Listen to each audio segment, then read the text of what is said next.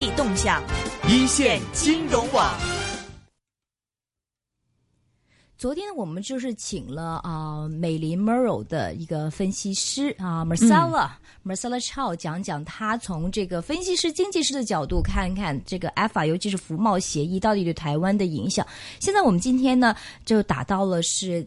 其实他本身是台商，是但在香港也做呃生意，嗯，然后对香港很熟，台湾也非常熟，大陆也很熟，三地经常走。他本身是亚太台商联合总会的总会长，是潘汉堂总会长呢，嗯是来跟大家解解释一下，他刚刚去了台湾。是啊，到底台湾整个社会对这个 EFA 和服贸协有什么样的看法？我们看的都是负面的哈，是啊，是不是这样子？然后台商是怎么样看？人是不是从他们的角度看，到底真的怎么样会台对台湾有没有益处？哈，嗯好啊，电话线上接通了，是潘会长的，潘会长你好，你好，你好，嗯，您好，刚刚回到台湾是吗？刚刚回到想呃回来，刚刚去了台湾是吗？啊，对对对，因为我在台港期间可以说是呃一个常规性的，就飞来飞去了，因为两边都有业务的需要，而且有些时候需要开会，我也了解这个学生们在那边的反映的一个状况。那么我也感觉到，就是说台湾各大工商团体啊，都对这个事情有一点忧心。不过你刚刚提到说这个负面的，那么事实上并不尽然啊。那么哦，台湾现在的这个总体的这个观感是这个样子，就是说大家都了解这个两岸的经贸交流是一个非常重要的事情，而且是台湾的经济发展的命脉所需了。那么另外呢，这么多年来，那么两岸的这个经贸交流所产生的对台湾的顺差啊，这个是呃非常重要的啊。以往大概都是每一年都有五百亿美金的顺差，那么换句话说，就是说没有这个顺差的话，事实上台湾对外贸易是赤字的。所以呃，可以看得出来这个两岸经贸交流它的重要性。那么 ECFA 签订之后呢，是事实上这个顺差啊，呃，大概成了百分之呃十五到二十的成长。所以啊、呃我想你就可以了解到，那么台湾基本上是了解这个 ECFA 对台湾的一个重要性。那么服贸这件事情呢，事实上，嗯、台湾尤其是工商经贸界都了解它对台湾的一个重要性。那么，我想这是一个全面的啊，呃，因为这个事情呢，主要是针对在十几年来啊，就是这样子。各位可能都记得啊，在上个世纪末的时候，呃，这个所有 GATT 啊，就是 GATT 了，嗯那么关税贸易总协定的最后一轮结束，后来呢，到这个世纪初呢，就开始 WTO 开始了。WTO 开始呢，那么就是所谓的多哈 round 啊，杜杜哈回合。嗯那么这基本上这几十年全世界的努力啊，都是促进这个全球贸易的自由化。那么这个是我觉得是一个全球呃人类的一个共识。那么现在台湾跟大陆进行的这件事情，也只不过啊是在这个全球的一个呃拿掉这个经贸的障碍跟壁垒啊，所从事自由经济的一个一环而已啊。那么，所以这这个事情是一个非常自然而然，而且是理所当然，而且是一个大势所趋啊。那么，但是为什么这次会有这样子？那么，基本上反对的人呢、只是反对他的过程啊，只是反对他的程序而已。那么我在台湾的时候也接触了一些民进党的朋友，他们基本上是是讲的非常清楚，他们不反服贸的，呃，他们只是反这一次的这个黑箱作业，或者说是嗯程序嗯、呃、不太正义。您您觉得呃，并不是外界认为，就是说打着说啊、你这个过程程序不够透明，黑箱作业，但实质里面是其实反对大陆和台湾的两岸两岸交流，这是最终的目的，说骨子里目的，但是不方便说出来，不不是这意思，是不？当然会有呃一些人或者一些野心家或者一些呃政治人物，他们是嗯逢中必反，或者是有任何关于这个跟中国大陆交往的，他们都反对。但是经过这几年的这个发展呢，实际上嗯这样子的人是越来越少了啊。就是说，你看你看台湾的那个局势发展，可以看得出来啊，在台湾的这个政治光谱上，嗯。你你把那个光谱一打开，有几统，有缉毒。那么事实上，现在缉毒的人数是越来越少了啊。对对，所以这个事实上是可以反映到。那么在民进党来讲，这个上一届的党主席跟这届的党主席，事实上他们口口声声是支持这个嗯 A 法，呃支持两岸经贸交流的，因为他们也明白就是。大势所趋，但是呢，因为在两党的这个竞争或者斗争里面呢，那么这个当然是一个最重要的一个题目。那么我常常开玩笑讲啊，我说在台湾如果搞政治的话，反对的势力啊，把这个呃拿出来，就是呃逢中必反，或者说是啊有些时候有一些这个比较直接的。这种抗争的这种行动，嗯，讲老实话，嗯，是一个最便宜、最廉价的一个竞争方式。嗯，那么为什么呢？我，嗯，举一个比喻来讲好了。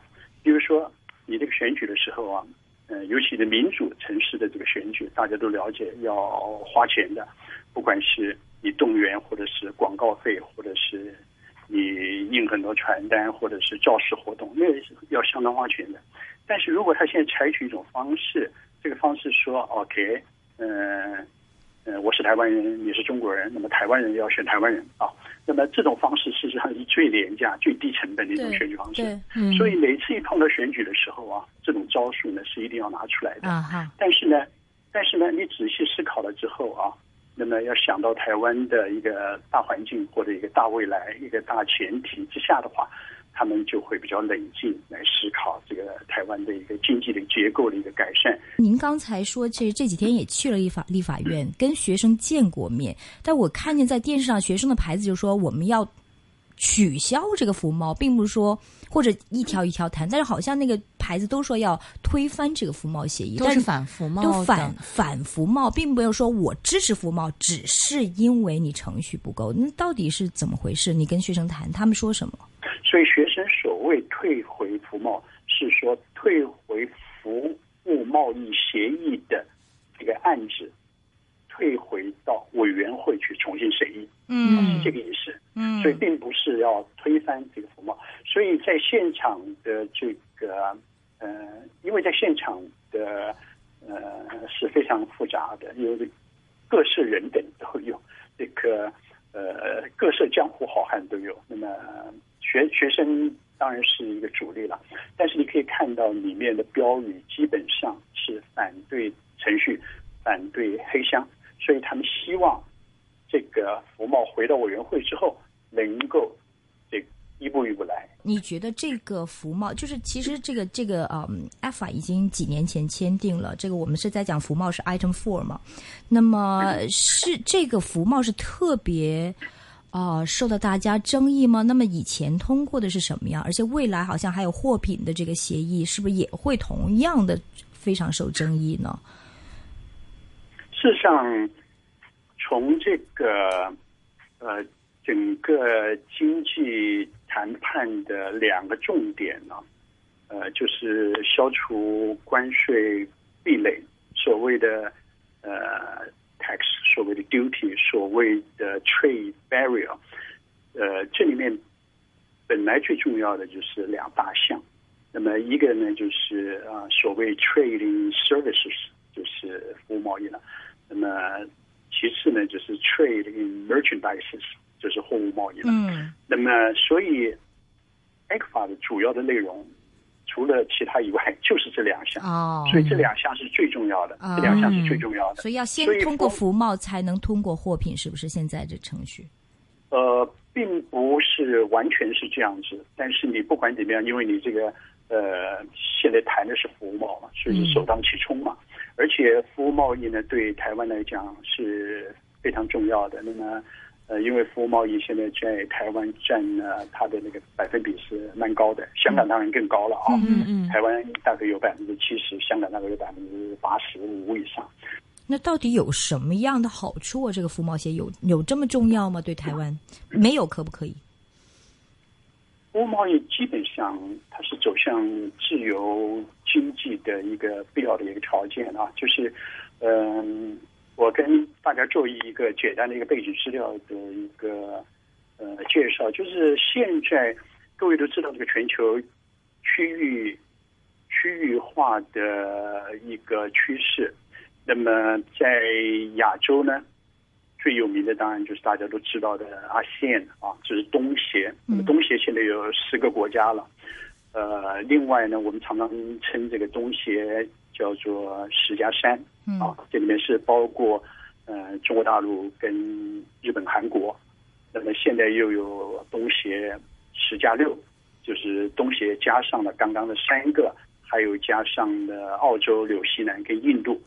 所以这十六个呢，现在构成一个所谓的 RCEP，就是 RCEP，那么叫做 Regional 啊 Comprehensive Economic Partnership。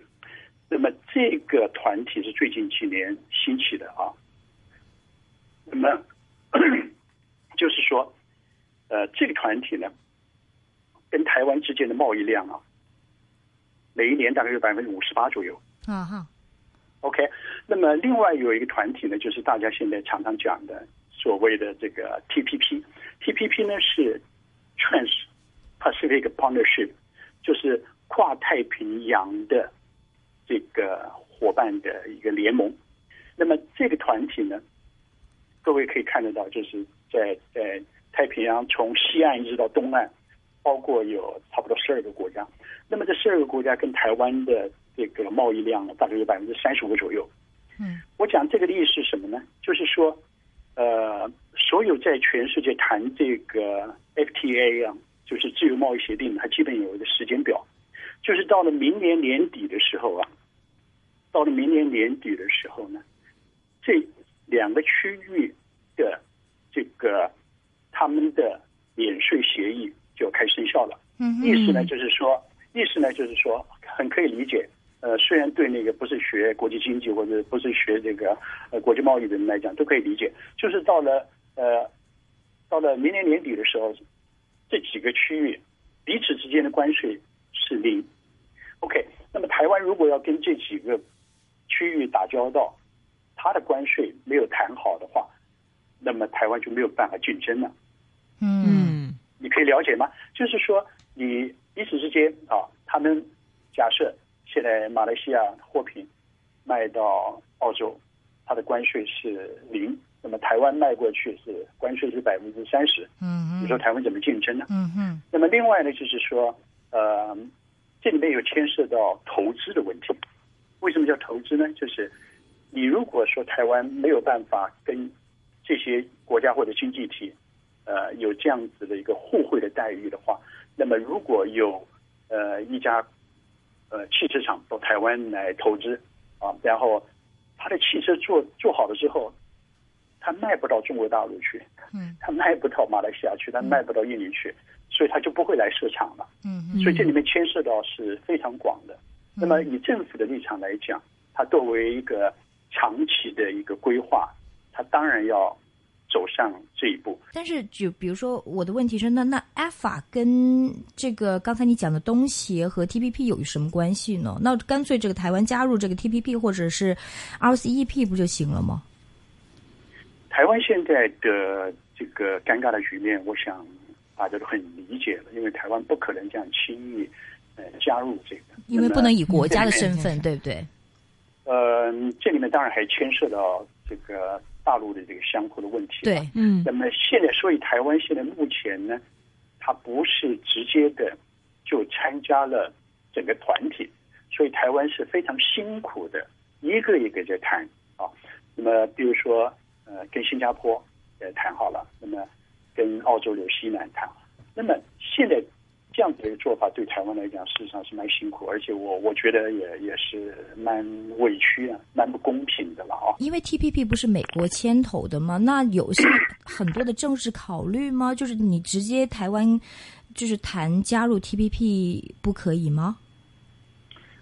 呃，美国的态度事实上，它它并不是可以做主的了，它只是说在里面有很大的影响力。嗯，那么现在。台湾是双管齐下嘛，你你可以看得到嘛，就是一方面跟各国也在谈嘛，一方面也在进行 f 法的关系嘛。这个事情并不是说美国说了算的。对，刚才你说，其实啊，台湾比如说这个在本土方面，其实还真的有人担心，一旦签过法的话，大陆的这企业怎么样对台湾有冲击？在您的角度来看，是否这样子？而且冲击是哪些行业呢？和台湾，嗯，有一些行业。是非常反对的啊，那么，比如说呃旅游业啦啊，比如说是美容业啦，那么比如说是呃出版业啦，那么我刚刚随便举的这些例子，呃，各位都可以反映得到。那么现在这些行业呢，事实上在大陆是非常强势的。如果这些行业啊集体起来反对，这个声音并不小的。哎，这个很奇怪，就是如果我在香港住久了，我在大陆也住，过也去过台湾。你说，如果我是台湾人，然后有个大陆的美容院开在台湾，我不会去。哎，但你相反，如果是住在大陆，然后有个台湾的美容院开在大陆上海，那我一定会帮衬。就是你对美容，你不会对大陆的。开的 business 对不起，我有有点偏见哈。那当当然会选择台湾美容院，不会不会选择大陆开的美容院吧？台湾还在内地有一点光环的。对呀，你看婚纱店、饮食店、美容店，其实大家是喜欢台湾多过大陆吧？不是吗？哦，我觉得你应该到台湾去，给台湾的朋友一些鼓励。啊！怎么会大家喜欢帮衬大陆开的美容院呢？我之前看我在香港人也不会帮衬大陆人开的美容院。你要从另外一个方式来看啊，就是说，嗯，所谓大陆到台湾去，他去建立一个新的行业或者怎么样，他如果到台湾去，他赶到台湾去，而且要去竞争的话啊，他可能也会用不同的一些策略嘛啊，因为做生意的人他绝对不会。嗯，完全一成不变。当然，呃，假设假设啊，今天有某一个行业到台湾去，然后它结合国际的力量，啊，那么它马上引进最先进的这个国际的这些这个行销的方式，嗯，那么这是可能做到的，因为我们现在对，我们现在一定要站在一个高度在看这个事情，我们现在要看两岸或者是。呃，两岸势力的事情，我们都要非常客观而且冷静的来看。嗯，那么大陆有一些事情呢，事实上是后发先至的。啊，我我我举例而言呢，你比如说，嗯，在大陆上海的证券交易所，它执行这个无纸化啊，没有对 paperless 不用纸，它是事实上是走在香港跟台湾的前面。那么这是后发先至，因为科技已经在这边了。你比如说，OK。你今天一个地方他在用，呃，G one G two，那么 你在大陆的话，他不必用 G one G two，他马上可以跳到 G three G four G five 里面去啊。那么同样的，呃，其他的 iPad，那么 PC 都是一样的。我事实上同意你刚刚讲的这个，我并不完全，嗯，说是台湾某些行业，他们呃一定没有办法竞争，但是呢。这个是他们有一些反对者，呃，拿出来的一些对。理由。啊。那么以我以我们的立场来讲，我当然会告诉他，OK，你这个行业现在可能有些冲击，但是呢，你们可能有几个呃好的做法，对啊，啊，比如说你们可以你们可以几个几个行业，像比如说很多的公司。组合嘛，组合就变成一个大型的公司，然后来竞争嘛。可不可以讲讲，比如说作为台商，你有什么例子？你觉得真的是呃，或者您自己的 business，或者你认识的朋友之中，怎么样？如果这个 Alpha 或者是服贸协议通过之后，让他真的得益呢？有没有实在的例子告诉大家呢？最简单的一个理论，呃，如果你要说哪一个行业，平常讲，这里面牵涉到三千六百行。大部分百分之九十五以上的行业都是得利的啊。如果这个真的是因为政治原因不被通过，或者现在这个情况这个看上去不是那么乐观的话，你觉得对台湾的影响会怎么样？而且这个会是结果会怎么样？真的会，就是这个 Alpha 变成不不不会实施了吗？还是还会是怎么样的结果？哦，这一定通过的，只是说需要多长的时间。那么需要。因为它是逐项嘛，逐项就是一条条讨论就是了。那么一条条一条条讨论，那么当然也会有一个呃结束的一天呢。嗯。那么所以现在嗯，大家正在讨论一些这种机制的问题啊，因为比如说请谁来主持，那么大家现在当然倾向于就王金平。明白，所以对不起，您的意思是说一定通过，就是说只是比如说呃八十条，最后通过了四十条，也是算是通过，是这意思吗？呃，可能不是这个样子，可能就是说啊，每一条可能会嗯有一点修改啦，或者说是呃有些有意见的呢，可能大家在嗯做一些啊。审议比较严格的事情，但但是你做修改，那大陆也得同意啊，对不对？就是你不可能随便修改，然后大陆那边就让你这样随便修改，是不是呢？呃，大陆当然是不希望说有很大的一些修改的，嗯，但是呃，两兆在做一个谈判的时候啊。嗯，基本上我想彼此尊重是应该的啊。嗯，那么因为台湾的这个法律上面是写的非常清楚，就是这个签订以后，嗯，还要送行政院呃报备嘛。你也不能假设说啊，我今天签订了之后百分之百啊都没有问题，我们不能做这样假设。那么现在这个问题已经产生了，所以呢，嗯，我觉得就要冷静的面对现实。那么，如果台湾的这个审议通过了，或者说是嗯，这个服贸最后经过某一些修改通过了之后，嗯，我觉得。嗯，大陆这方面应该也会以一个比较成熟的态度来面对。对呀，闹那么久，难道大陆说啊，我这边不行，我再再闹一次？是会不会 赶不及明年底啊？因为明年底不是说，如果你这个又通不过的话，对啊，连这个 TPP 对啊，这都赶不及，会不会 出现这种很尴尬的情况呢？我想，这个原来的原来的目标是越快越好嘛。嗯，当然大家不会。不会等到这个明年年底了。那么现在对政府来讲也是表现他们智慧的时候嘛。那么你们两位也不要担心啊，这个好事多磨嘛。那么那么磨了一下，我相信会更好的了。好的。今天非常感谢是啊，他本身是台商，然后对台湾的这个所有政治啊、经济都非常了解。这是亚太台商联合总会的总会长是潘汉堂啊，潘会长呢为大家详细解释一下，到底这个 AFA 还有这个服贸协议是对台湾有什么样影响哈。好了，非常感谢你潘总会长，谢谢，谢谢。